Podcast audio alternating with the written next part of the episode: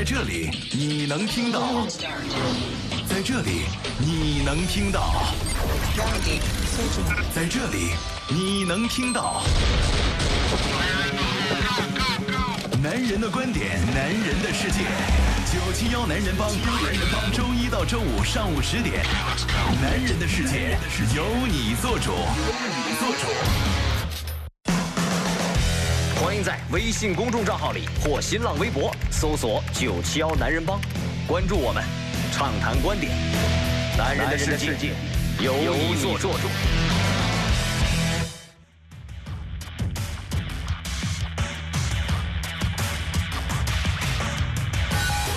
北京时间的十点零二分，欢迎各位继续关注飞扬九七幺，这里是男人帮，我是海峰。各位好，我是周航。哎，今天是元月四号，二零一八年的元月四号啊，星期四啊，星期四啊，这个明天涛哥就来了。对，大家有任何数码方面的问题呢，现在今天就可以发给我们了啊。对对，但是有些更简单的问题，其实你自己可以解决的，比如说这个怎么抹去你的数据啊啊，嗯，对，把它砸烂了。昨天有看到，昨天有看到一条这样的消息啊，怎么在 iPhone 手机上，其实，在恢复还原设置里面就可以啊。对对对，但是谨慎啊，因为什么？你恢复了之后，你所有的资料是找不回来的，嗯除非是什么呢？利用这个一些软件来做，这个是可以做得到。但是苹果我没尝试过，嗯呃，安卓手机我尝试过恢复，呃，还是要花钱的，软件是要花钱的。很多软件是先让你试用，然后之后你看恢复了文件，哈哈，最后点最后一步恢复到本地没了，嗯对要付账啊。包括这这个电脑的硬盘这方面的恢复，数据恢复，我也是这种，我也试过，试过。或者说它是前前面大概百分之二十的话免费给你恢复，嗯剩下的百分之八十就开始向你收费。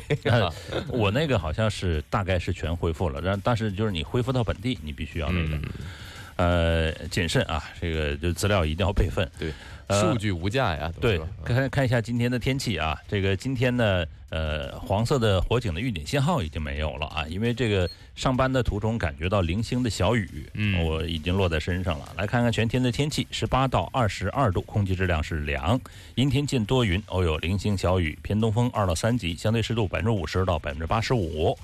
呃，另外呢，呃，本周的这个天气呢是逐渐向下的啊。对这个明天呢开始就，呃，又低一点点，一直到周末到周一，到下周整个的下周，这个小蓝人儿又来了啊。对下周二开始到周四，呃，有三天的这个小蓝人儿的这个图标已经这个挂在深圳气象台的网站上。应该是相对来说寒潮就过来了啊。哎，嗯，冷空气啊，所以这个呃衣服啊还是要呃增加啊。呃准备好啊。嗯，那今天说一个话题是什么呢？这个话题其实很有意思，最近还蛮火的这件事情啊。嗯，呃，有很多朋友呢都晒自己的这个呃账二零一账单，七年的账单，这也是来自支付宝的。它主要是在一月二号的时候发布了二零一七年全民的账单。那有不少的消费者都在朋友圈里晒自己的账单，还有包括一些年度的关键词。但其实啊，你不知不觉的可能就签下了一个服务协议啊，对这个非常隐蔽。好像应该是一个律师发现的啊。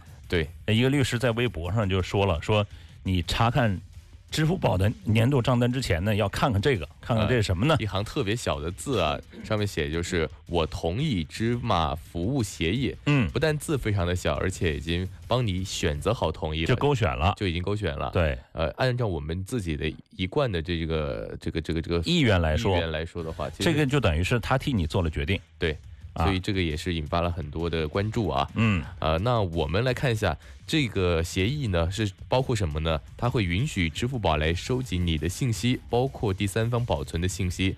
那就有律师表示呢，根据消费者的权益表保护法呀，这个消费者有选择权，而不是商家替消费者来选择。就是你你可以有这个东西，你可以极细小，用显微镜可以看，呃，看得到，但是你不能先选择同意。对，这个就是等于是违反了一个一个协议了啊。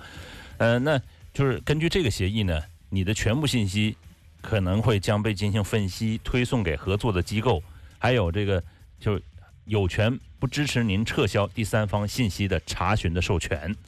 呃，另外终止之后呢，他们可能继续保留你的信息和数据，因为你同意了嘛，你选择同意了嘛啊。嗯，还有他们是免责的，当提供给第三方信息产生不良后果的时候，一样不用担责，因为里面详文嗯就是我现在我原来就是不习惯看，就是说同意授权等等等等，不习惯看条目，现在我要打开看一下条目。原来我就觉得麻烦。非常之长啊！一般的这些哎对对对免责条款的话，几几乎至少有好几十页啊。啊，对，有的有有的巨巨多，但有的没那么多。我还是选择看一下，稍微看一下那些条目。啊，那海峰哥算比较细心的人啊，但我相信大部分用户呢，他是不会看的。那也是这次我们呃想聊这个话题的一个初衷，嗯那就是这一次的晒账单的行为啊，就比如说你又没有晒，那你晒账单的时候有注意到这个协议吗？你怎么看这件事啊？哎，其实呢，在呃呃很多时候，比如说这个，就比如说我们上电信办，我们上这个燃气办，就是办很多事情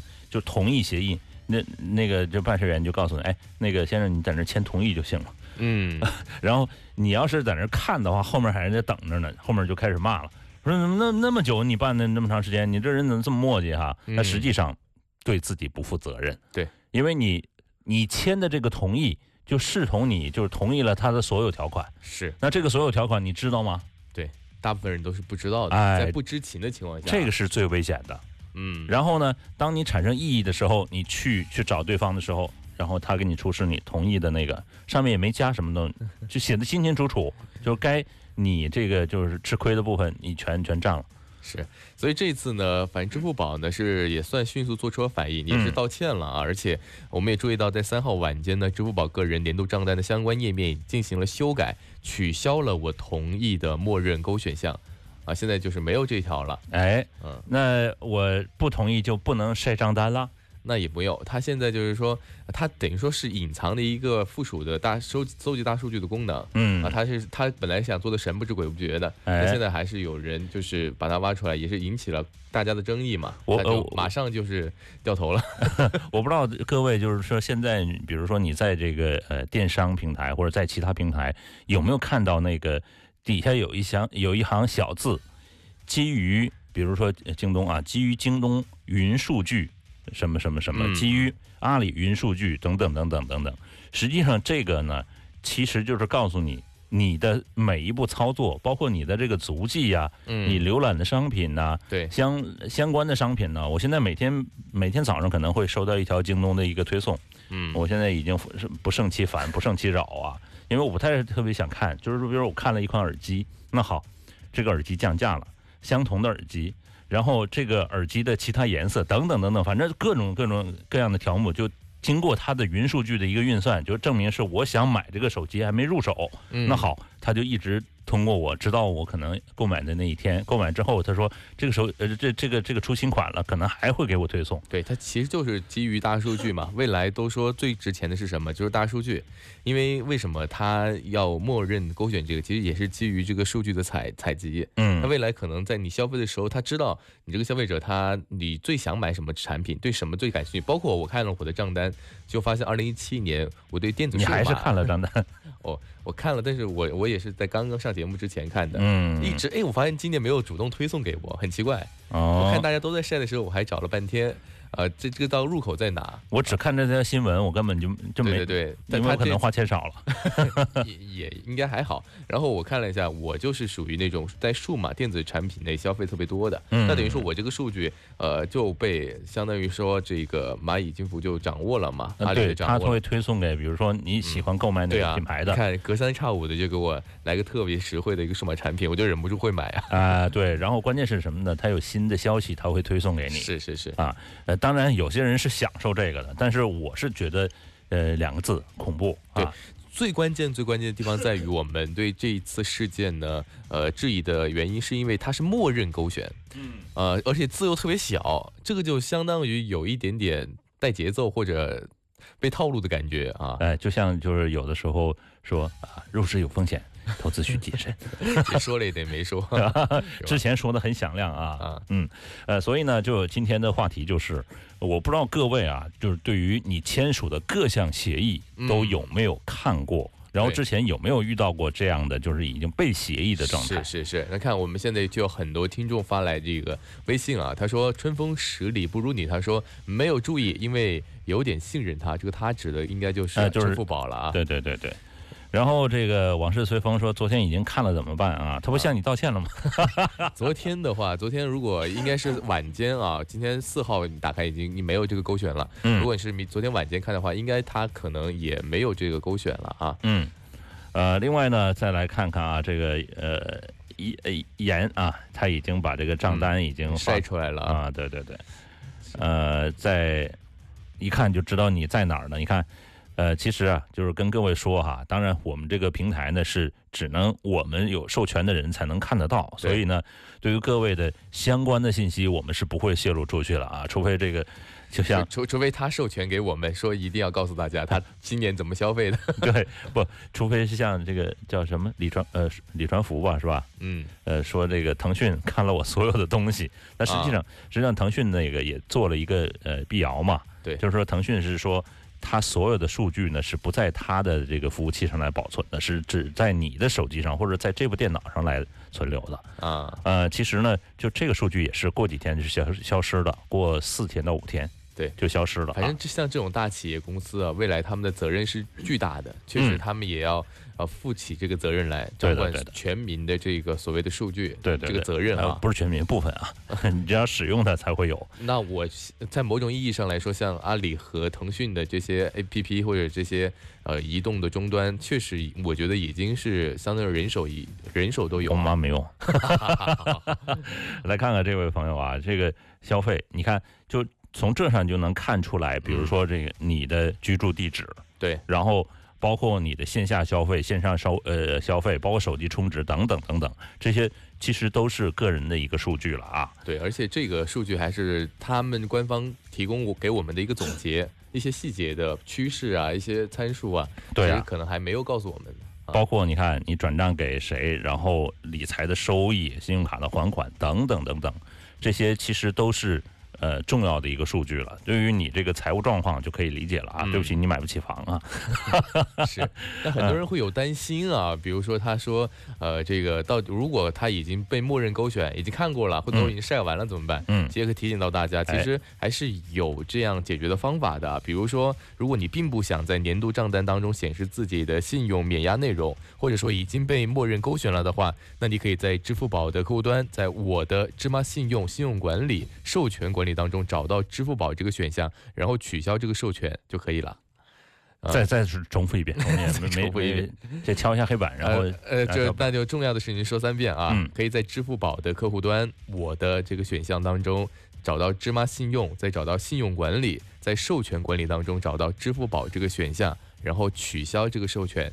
啊，相对来说，你的这个数据就不会流失给他了。哎，就等于是你之前的数据是给他了，但是之后的数据就没有了。嗯，啊是，呃，那这个这个话题呢，一直是向各位来敞开的，各位可以在九七幺男人帮的微信公众平台上来进行一个讨论啊。另外再来看看还有几位朋友啊，呃，是这个有有叫未央哥说，我觉得吧，有些人过于敏感，大数据虽然给我们带来一些烦恼，但是带来更多的是利大于弊，所以正确看待这件事情啊。其实每个人呃从不同的角度会来理解这件事情。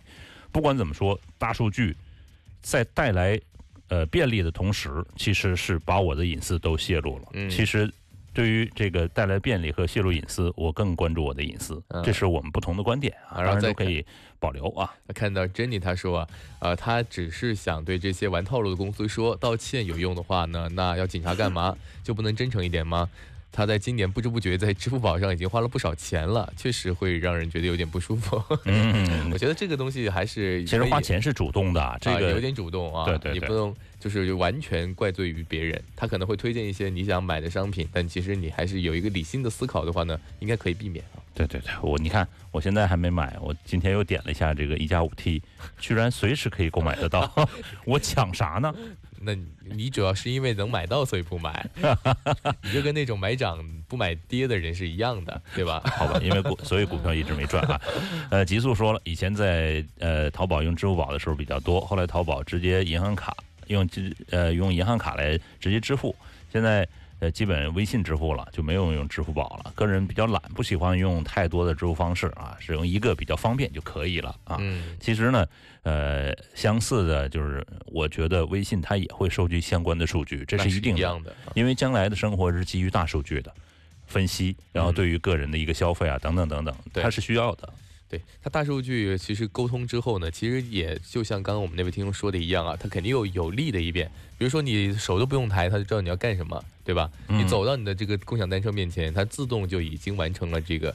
啊识别和识别和开锁，对吧？啊就这是我举个例子啊，但是我任何的我就突然我不想骑了呢，或或者说你来到停车场，你把你的汽车发动，嗯他就知道你可能要出去要停车缴费，这些嗯都不用再用操作了。其实这也是大数据带来的。我还想逃票呢，抬杠啊。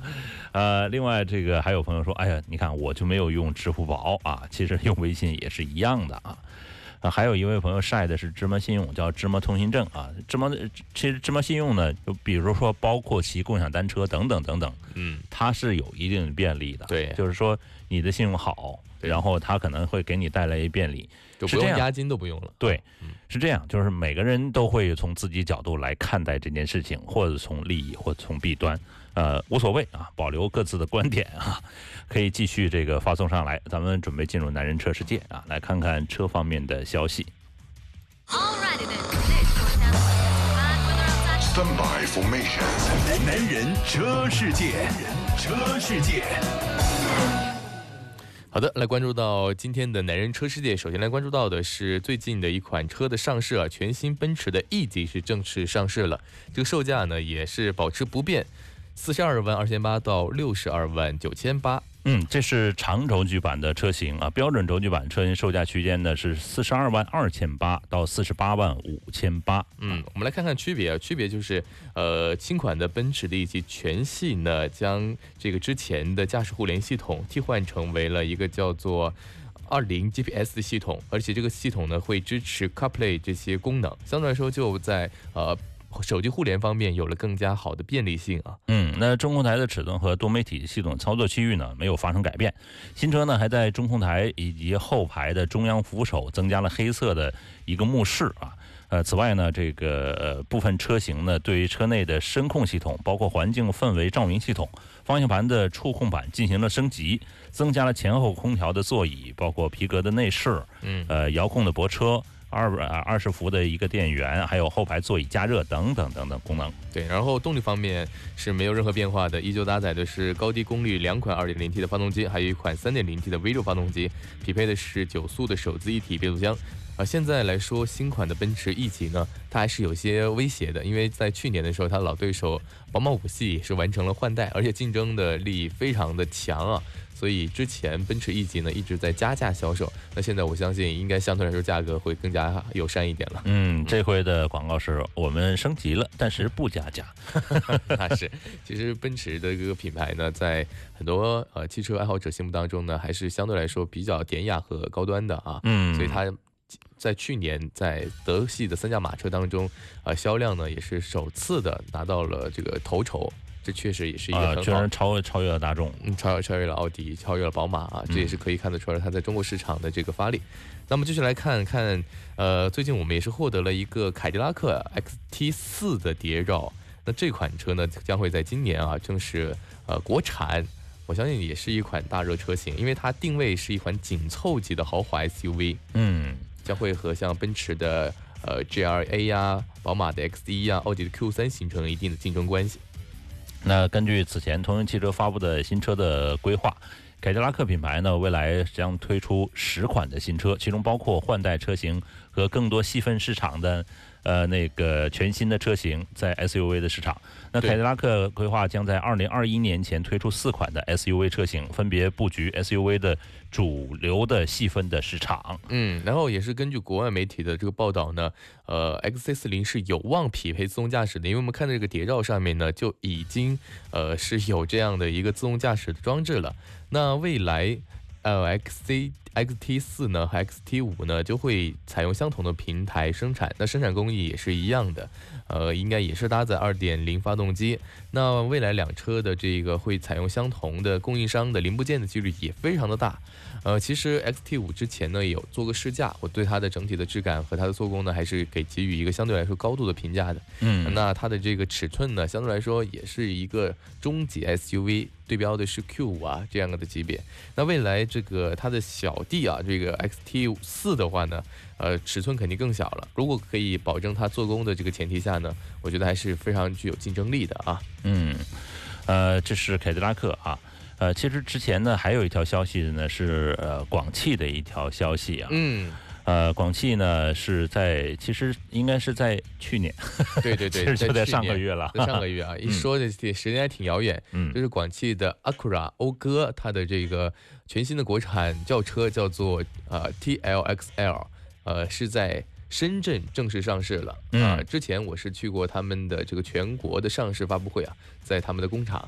那这次呢是在十二月二十八号在深圳正式上市，呃，然后价格也是出来了，哎，是二十七万九千八到三十七万九千八，嗯一共是五款不同配置的车型。分别是这个畅享版，然后呃悦享版、尊享版、智享版和钻享版啊。嗯，呃，其实呢，就是说广汽的这款车呢，其实呃，对于这个消费者来说呢，算是一个在年底的，算是一个呃，重磅炸弹吧？对差不多说是。嗯而且这款车也算得上是广汽这个大的集团啊，它旗下的这个合资品牌的第一个豪华轿车。嗯呃，这个很很难得，因为广汽你想想它的销量，我要没记错的话，去年是实现了两百万辆的销就销产量，嗯两百万辆的产量，这是一个巨大的飞跃。你想想，但是它是基于所有的广汽旗下的所有品牌。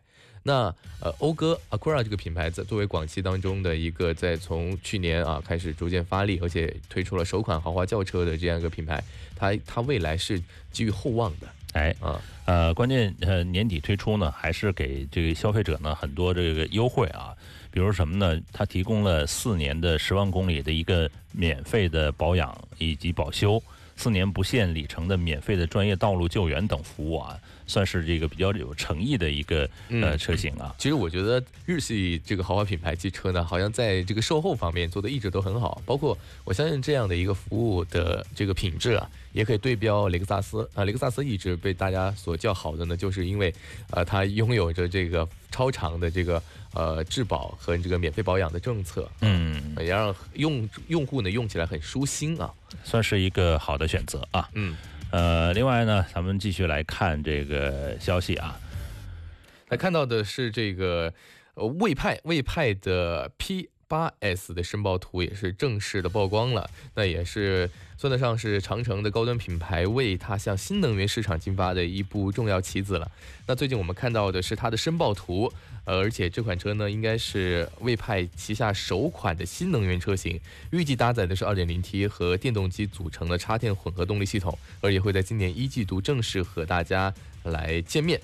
我觉得和之前的这个谍照有很大的不同是什么呢？这次既然他又变从大嘴变成了小嘴啊，因为之前我看他的那个谍照，因为他要和他的这个所谓的呃 VV 七进行一个区分嘛，嗯，它把这个他的这个前面的进气格栅做的非常的大，很大的一个进气格栅。那这次的谍照或者说申报图上来看呢，并没有看到这样的一个设计，所以我觉得，那如果是这样子的话，那它就是继续延续了 VV 七和 VV 五上的家族化的设计啊，看起来也比较统一，仅仅可能是它的动力系统有一定的变化。嗯呃，其实呃，之前的 VV 七和 VV 五的外形还是惊艳了，就是在车展上看到这个外形之后呢，很多人都哇，这个呃国产车，对呃然后这样的价格，这样的设计，很厉害，包括这样的配置啊。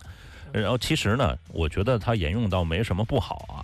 呃，如果你真的是像呃新的这种，就是说呃纯电动的这种，嗯把前面的这个嘴完全就像伏地魔一样没有了啊。没有了，呃我倒视觉上接受不了。对对对对，但但我有一个类似于小道消息，因为我们都知道魏派这个车设计的特别成功，但是归功于他请到了一位国际级的法系的一个设计师。嗯，那我前据称后来离开了，对啊，最好笑的地方就在于这个，之前他一直许诺，哦，应该也我不确定啊，但是想跟大家分享一下，许诺他在上海就是成立魏的这个设计中心嘛，嗯，但一直。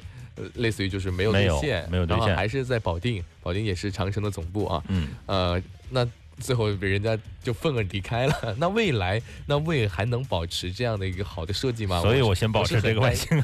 所以我就觉得很担心啊。呃呃，这个车尾部呢，与这个 VV7S 呢也是比较相似的啊。这个左前翼子板处呢是充电口，然后呢，采用了双边四出的排气排气的布局啊，嗯，呃，和普通车型呢是这个是双边的双出。那车身尺寸方面呢，新车的长宽高呢分别是四七六零、一九三一和一六五五，轴距呢是二九五零。根据配置不同呢，新车将呃会有这个呃这个四十五二。呃，这是根据这个车胎的尺寸啊，这是来区分的。比如说二十一寸的、二十寸的，对对对，三款车胎，这个车我觉得还有一个亮点就是它的这个轮毂的尺寸，它为什么能营造出那么好看的一个视觉效果呢？就跟它的这个轮胎有很大的关系啊。像这样一款车用到二十一寸的轮胎，嗯，那我没记错，二十一寸的轮胎一般都是给超跑商用的，它就是给你集聚的，它把这个轴距做的拉得很大很长，四个轮子呢就在这个相对来说就在车的四周。然后又把这个轮毂啊做得特别大，它就可以营造出一种很好的速度感和力量感。嗯啊，这是它设计的一个元素。那这次在这个混合动力方面呢，也依旧延续了这样的一个设计啊。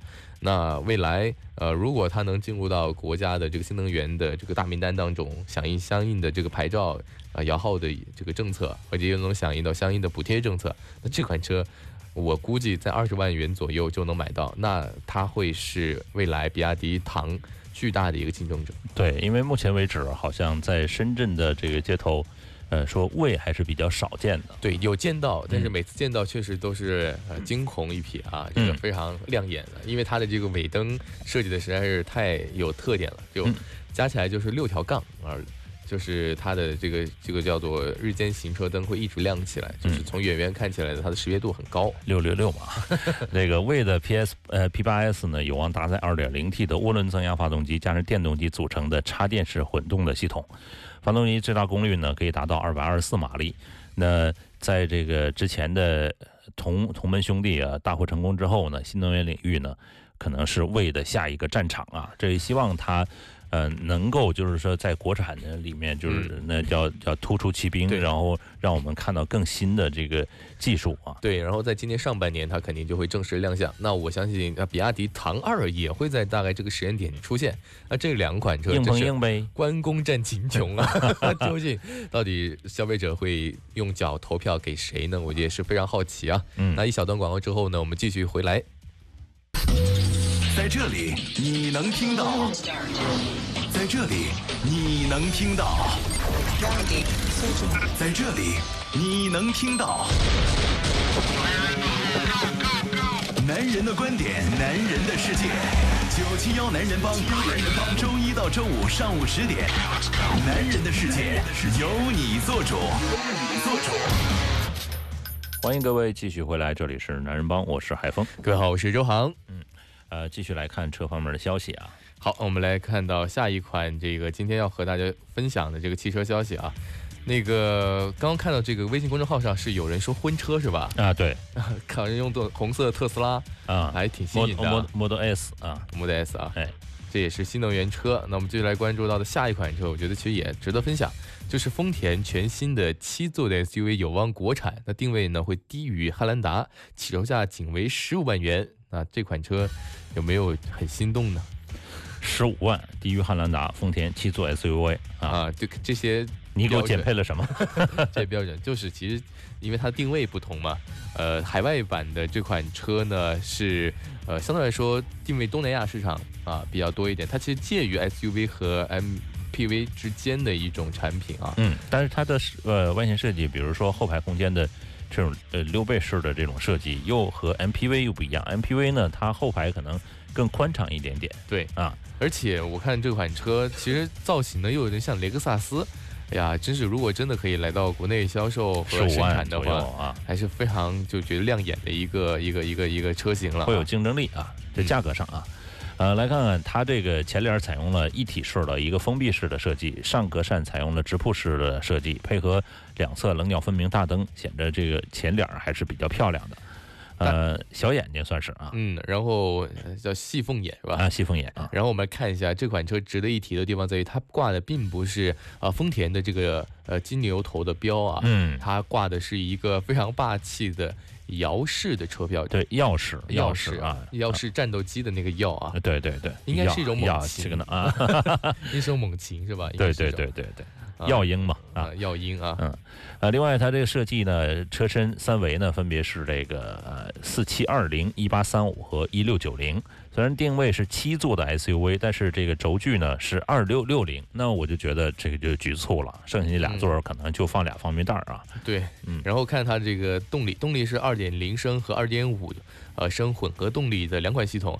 那这个二点零升相对来说跟凯美瑞上面是一样的，最大输出功率仅为一百一十三千瓦，呃，扭矩达到一百九十三牛米，匹配一个 CVT 的变速箱。其实看这个动力规格也知道它是低于汉兰达很多的，嗯而且但是它会有选装四驱系统。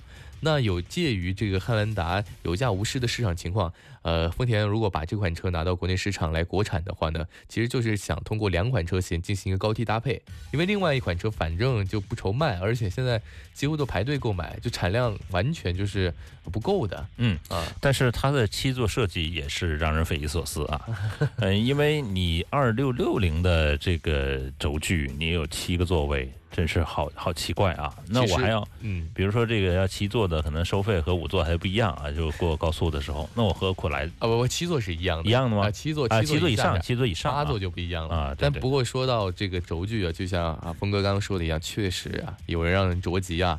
因为我们现在市面上其实有一些这样的紧凑级的 SUV 也做七座，包括像天籁，包括像柯迪亚克，他们的轴距呢，我觉得都有点短，所以它最后出来的这个效果呢，呃，确实就是只能稍微应个急，就是说可能让第三排的人坐半个小时，他都会怨声载道的那种。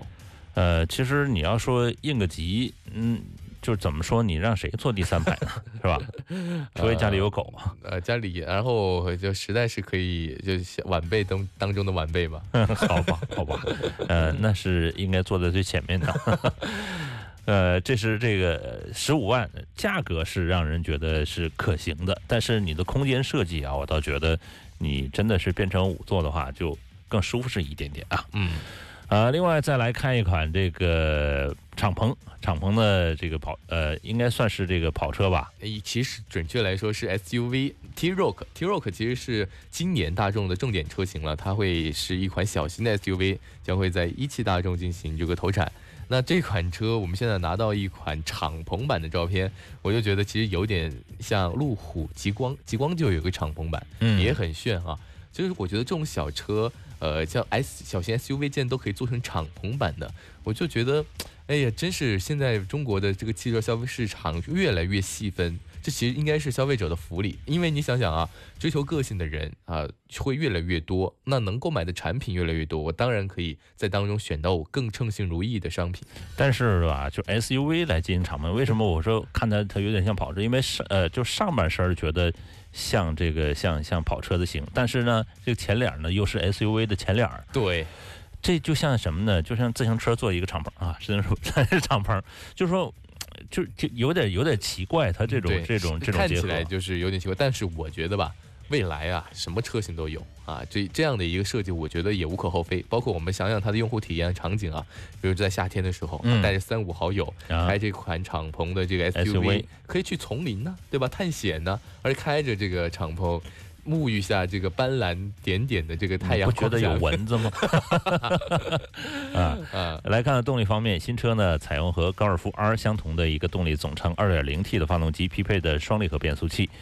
呃，当然这款车呢，这个能不能进入中国市场还不知道，是海外媒体的一张这个敞篷版的一个图片了啊。，对，所以价格的话呢，我们现在来商量呢，其实也是为时过早的。哎，啊，但是我还是希望有这样的车可以来到国内，哪怕是以进口的方式进行销售呢，我都会觉得是车市的一抹亮色。嗯，好吧，这个接下来咱们就准备进入数码环节。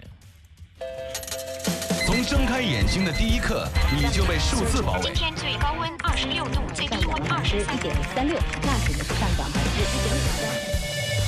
为听觉化繁为简，IT 数码控，IT 数码控。今天是元月四号啊，这个会有两个上新，是什么嗯上新呢？魅族啊，终于这个有动作了有动作了。但是是魅蓝，魅蓝的全面屏的新手机啊，这个魅蓝呢算是它一个子品牌了，子品牌因为独立独立出来了嘛独。立出来了，而且现在的这个估计 logo 都不太一样了。之前我们看到的那个 logo 好像是，呃，就是就是魅族，魅族的拼音嘛。对，魅族拼音，然后后来好像有变化吧？你看一下，好像是叫做 M Blue 吧？啊，你说是魅蓝是吧？魅蓝的就是因为原来它是用一个一个 logo 嘛啊，对对对，呃呃，它是暗示啊，是今天将会公布发布会的信息啊。那呃，魅蓝手机的这个官微呢说，它是十八比九的一个新品，呃，是一个魅蓝的全面屏的手机啊。这个不管怎么说，这个全面屏现在已经被用烂了。十八比九是全面屏，这全面屏你是整个一张玻璃，还是就是你上下还有窄窄的下巴？这个这个值得商榷啊。如果魅蓝你那你敢那么做的话，全是一块玻璃的话，那你就火了啊。啊不，我觉得也很难做到，因为这个生产供应链的这个零件啊，对，所以我就说你就别说全面屏了，人家都嗯用烂了，你是是。你想一个新招吧，比如你画屏是吧，也算是一个新招。好像这次好像有一些新的一些概念，包括它侧面的这个指纹识别，是哎否能真的实现呢？对的，这个是最关键的。如果这个实现的话，呃，真真正正的第一次就把指纹识别就不在屏幕上出现了。嗯，但是 你那样，你没还没全面屏，我觉得 有意义吗？？哎，它的意义在于它机身背后的观感一定是一体性的，对吧？哎，完全就是它，我不知道它用到的是应该还是金属的这个质感。其实我觉得你突然想想啊，指纹也没有啊，只剩下一个摄像头，嗯，觉得还是有一点空啊。你觉得你觉得上面加一些什么好呢？什么都不要加。你要是全就是像小米七的那种概念图，就一张、啊一张玻璃上面有个窄窄的这个通话的这个呃麦克风，然后包一个摄像头也窄窄的，那我觉得是 OK 的呀。极简的设计，对啊，对啊，OK 的。呃，魅蓝是这样的啊，正面屏屏占比是比较高的，底部的指纹键呢是被呃移除了，但是它 MyBack 该怎么用呢？对，所以说魅族呢，其实我觉得这一招棋呢，其实也是在和苹果在走。它其实一直在追随苹果，就是包括这次为什么呃 iPhone Ten 取消了这个指纹，嗯，它的 Home 键的这个互联交这个所谓交互交互就已经完全就翻翻页了。嗯，那这一次呢，魅族呢也是紧跟它的步伐啊，也将它的这个之前我们我觉得 M Back 这个键啊，嗯我觉得还是比较好用的。好用，好用。对它这个交互体验也还算不错但是。对不起，你的品控要好一点，不能用一年就不行了啊。这个魅蓝呢是这个为这个机机型呢呃配备了侧面的指纹键啊，不会影响这个机身背后的一个观感。然然后呢，看到一个动态图展示了这个机器的背面采用了香槟配色，呃，金属机身、U 型天线以及右下角的 logo，看起来呢有点像呃魅族的 Pro 七。呃，不管怎么说呢，它毕竟是这个比较嗯比较呃，应该说叫廉价吗？还是价格比较便宜？不能说廉价。它应该也是定位千元机了。然后这一次我看它这个 logo 的也是发生了一个变化，就像我刚刚和大家预告的，就变成了 M B L U，它等于说、对对对，对，然后它这个呢，其实我刚刚还在说，它后面如果把这个指纹识别取消了，就会有很大的一部分面积是空出来的。嗯那，怎样设计，其实也是一个难点。可以给你后面就是刻上你的肖像啊。呃，对，一个是肖那个俗了嘛。如果它是原机的原厂的状态的话，其实我觉得也是要商，也是要进行一个有商榷啊呃有有有效的设计语言的。包括它嗯这次，它就用到了这种。我们现在看到这个所谓的谍照啊，用到了这种呃横着的这样的呃跟竖着的应该是竖着的这样的这样的一个呃 logo 的宣传，其实有一点极客的这个味道在里面了啊，嗯相当简洁。对啊，反正我拿小刀准备刻名字了啊。呃，另外看看这个三星呢，也在一月四号呢，还是也要有一个新动作啊。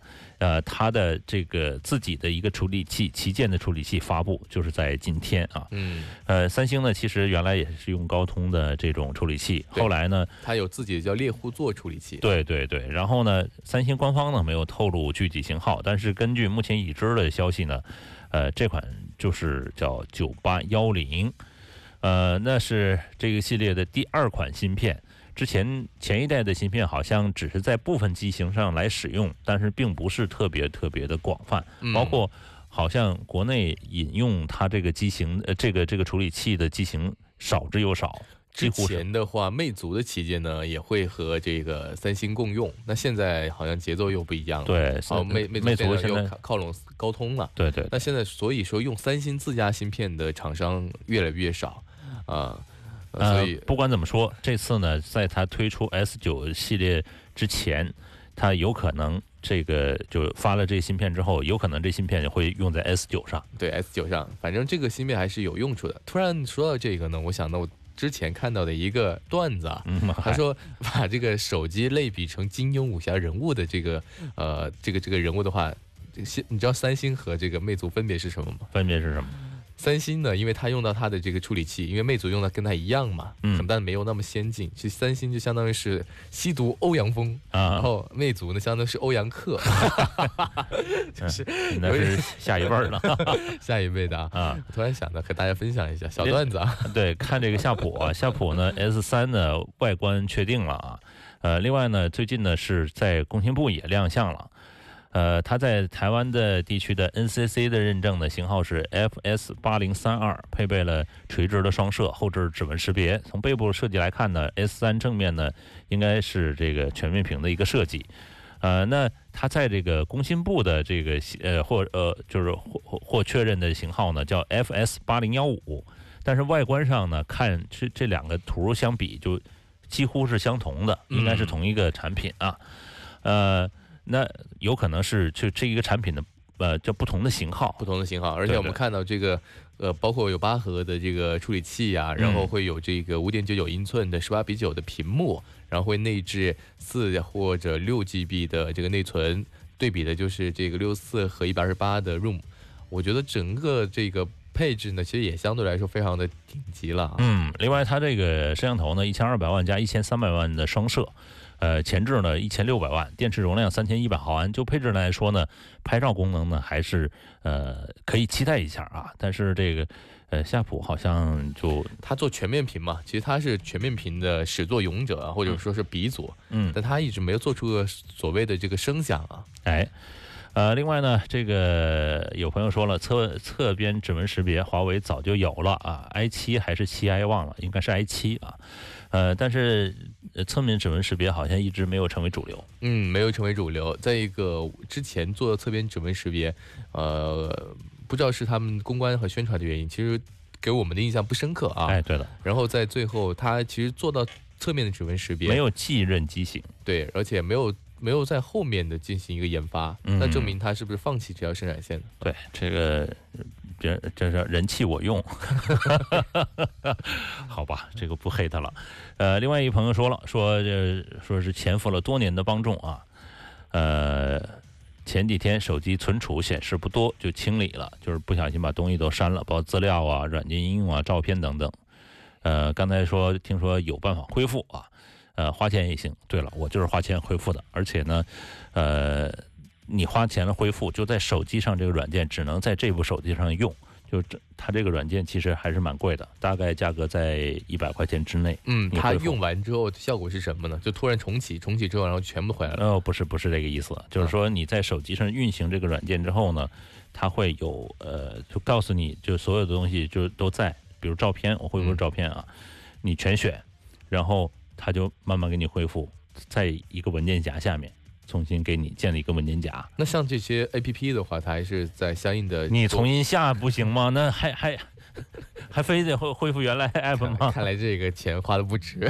呃，关键是嗯你的这照片，包括资料啊就是它文档等等等等都会给你恢复。对，这是这是补救的方法。那我啊，其实可以呃提醒大家预防的方法。那预防的方法很简单，就比如说这位叫比真的听众啊，他既既然觉得自己的内存不够用，那你想清理，但其实你在清理之前最好就做一个备份。其实现在很多品牌，包括呃苹果是有的，小米是有的，华为应该有。嗯呃，我不知道魅族，魅族我忘记了有没有啊？它有分几种吧，一种云端这些品牌大品牌其实云端都有备份，但可能你的内容太多的话，你要支支付一部分的这个云端的费用费用。对对那如果你觉得这样子不方便的话呢，你就其实可以所有的都可以通过电脑了。你连接电脑之后，电脑的内存肯定是足够的，嗯然后备份在电脑当中啊，这样是一个比较取巧的方法。呃，因为涉嫌到这个广告，那比真我在节目之后呢，会用这个呃叫回复的方式告诉你到底是哪个软件啊，这个负责任 还是很负责任的啊，也因为那软件太贵了。也希望你可以通过这个软件呢，找到你